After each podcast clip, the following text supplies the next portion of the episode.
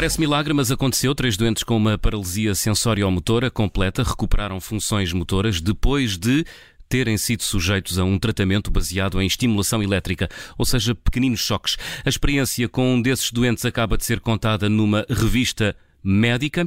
Há vários anos que a comunidade médico-científica usa a estimulação elétrica para devolver movimentos em pessoas com paralisias, o que me leva a perguntar a Luís Teixeira, ortopedista, cirurgião da coluna, diretor clínico do Spine Center, a quem agradeço estar connosco em direto. Uh, doutor, o que é que foi feito concretamente nestes três doentes que, em boa hora, os levou a recuperar movimentos? Muito boa tarde. Ora bem, hum, a grande renovação, a grande inovação nesta, nesta cirurgia e nesta nova metodologia tem a ver que até agora havia, há duas grandes áreas que foram desenvolvidas no sentido de da, recuperação das lesões motoras. Antes de mais, é importante que as pessoas percebam de que quando há um traumatismo vértebro-medular e a medula é atingida, aquilo que se passa é os tecidos ficam, os tecidos neurológicos com lesão, e depois há uma cicatriz que impede a condução normal da, eh, da atividade, desde o cérebro, através da medula, caminhando para os membros, permitindo os movimentos, etc. Que era, e até agora, que era o caso destes três doentes. Certo. E até agora investia-se muito na área dos produtos biológicos de regeneração das estruturas da tal cicatriz para procurar uh, melhorar essa condução nervosa. Ora bem, estes autores fizeram uma coisa que é distinta. O que fizeram foi, sabe-se hoje que, apesar de existir uma lesão grande, há sempre pequenas fibras, que são as chamadas fibras silenciosas, que permanecem ao nível da medula, mas que não têm capacidade de transmitir a, a função. E o que eles fizeram foi a introdução de um conjunto de estimuladores abaixo da lesão, que estimulam essas fibras silenciosas, gerando atividade cerebral, e simultaneamente estão ligados a um conjunto de computadores de microdimensão, permitindo gerar estímulos, estímulos esses que vão através das raízes das estruturas nervosas para inervar os músculos das pernas, permitindo o movimento. Mas isso é revolucionário ou não? É, é, é, particularmente revolucionário e procurando simplificar ao máximo isto para os ouvintes que, que nos estão a compreender e, e, a ouvir e que não são naturalmente uh, médicos, se pensarmos em que não apenas tem de existir um estímulo, como tem de haver duas coisas muito importantes. A primeira é uma excepcional seletividade da estimulação. O que é que isto quer dizer?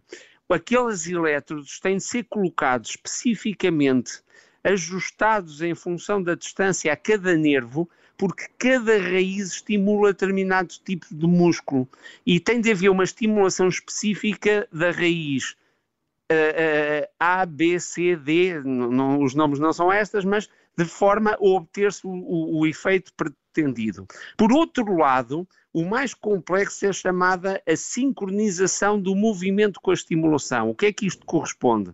Quando nós andamos há músculos que contraem e há músculos que relaxam. E é de, de, uma extraordinária sincronização entre a contração de uns e o relaxamento de outros que se gera o um movimento.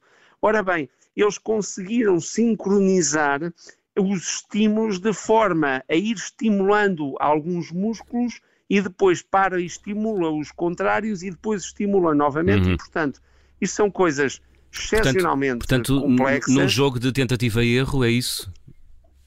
É, não é de tentativa e erro, é num, num jogo de simulação uhum. de aquilo que a atividade cerebral uh, faz numa pessoa normal. Foi a reprodução de uma, de uma atividade cerebral dita normal, uh, uh, como se tivesse um, entre aspas, novo cérebro a transmitir às estruturas essa indicação. Hum. Falou há pouco do local onde se colocam os elétrodos para depois fazer a tal estimulação elétrica. A, a comunidade médico-científica hum, sabe concretamente que locais são esses onde se deve aplicar os elétrodos? Ou eles variam? Há aqui uma matriz eh, comum a todos os pacientes, a todos os seres humanos, ou eles variam de caso para caso, os locais onde se deve Não. colocar esse, esse elétrodo? não. Esse Nós, ou mais, há não é? Uma, a, a comunidade médico-cirúrgica desta área, nós temos a plena noção de onde é que estão as estruturas nervosas.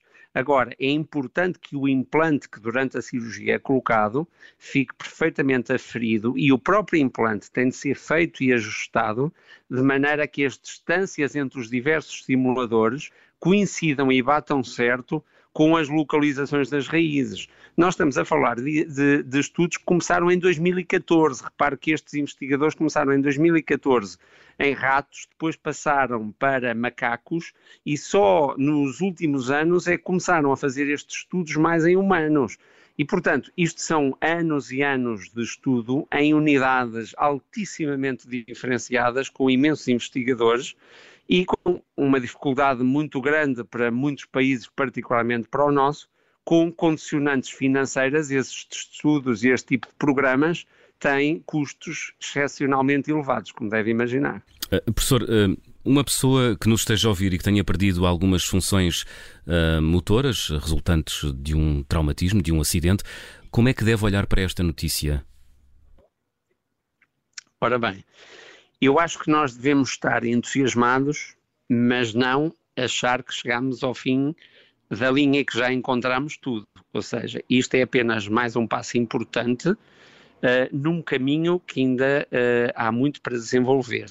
Uh, as, os três doentes que foram operados tiveram ainda um longo caminho e hoje não têm uma marcha ainda autónoma. Eles têm uma marcha com apoio de andarilho, uh, têm ainda uma grande necessidade de um período muito prolongado de reabilitação, não estão independentes e autónomos no sentido de fazer totalmente como uma pessoa absolutamente normal, mas isto abre aqui um espectro uh, e abre um caminho para uh, uh, soluções futuras que possam vir a ser desenvolvidas com o aperfeiçoamento de algumas áreas tecnológicas.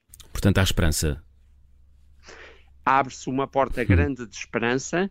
É importante que também não se coloquem a, a, a fasquia no ponto de achar que alguém que da manhã tem a oportunidade de vir a ser operado imediatamente retomar a marcha normal sem qualquer dificuldade. Uhum. Não é isso abre-se um caminho muito importante de esperança, não só do ponto de vista do doente, mas também no domínio da área médica e médico-científica, de que há agora um novo caminho de elétrodos capazes de, de forma sincronizada, vir a reproduzir aquilo que é a transmissão da atividade cerebral hum. ao restante do organismo.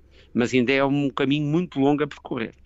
Luís Teixeira, ortopedista, cirurgião da coluna, agradeço-lhe ter estado neste espaço de ciência da Rádio Observador a explicar então este feito, hum, enfim, extraordinário para, para a história da ciência e também da medicina. Três doentes com paralisia sensoriomotora completa recuperaram algumas funções eh, motoras depois de terem sido sujeitos a um eh, tratamento revolucionário baseado em estimulação elétrica. Muito obrigado. Obrigado.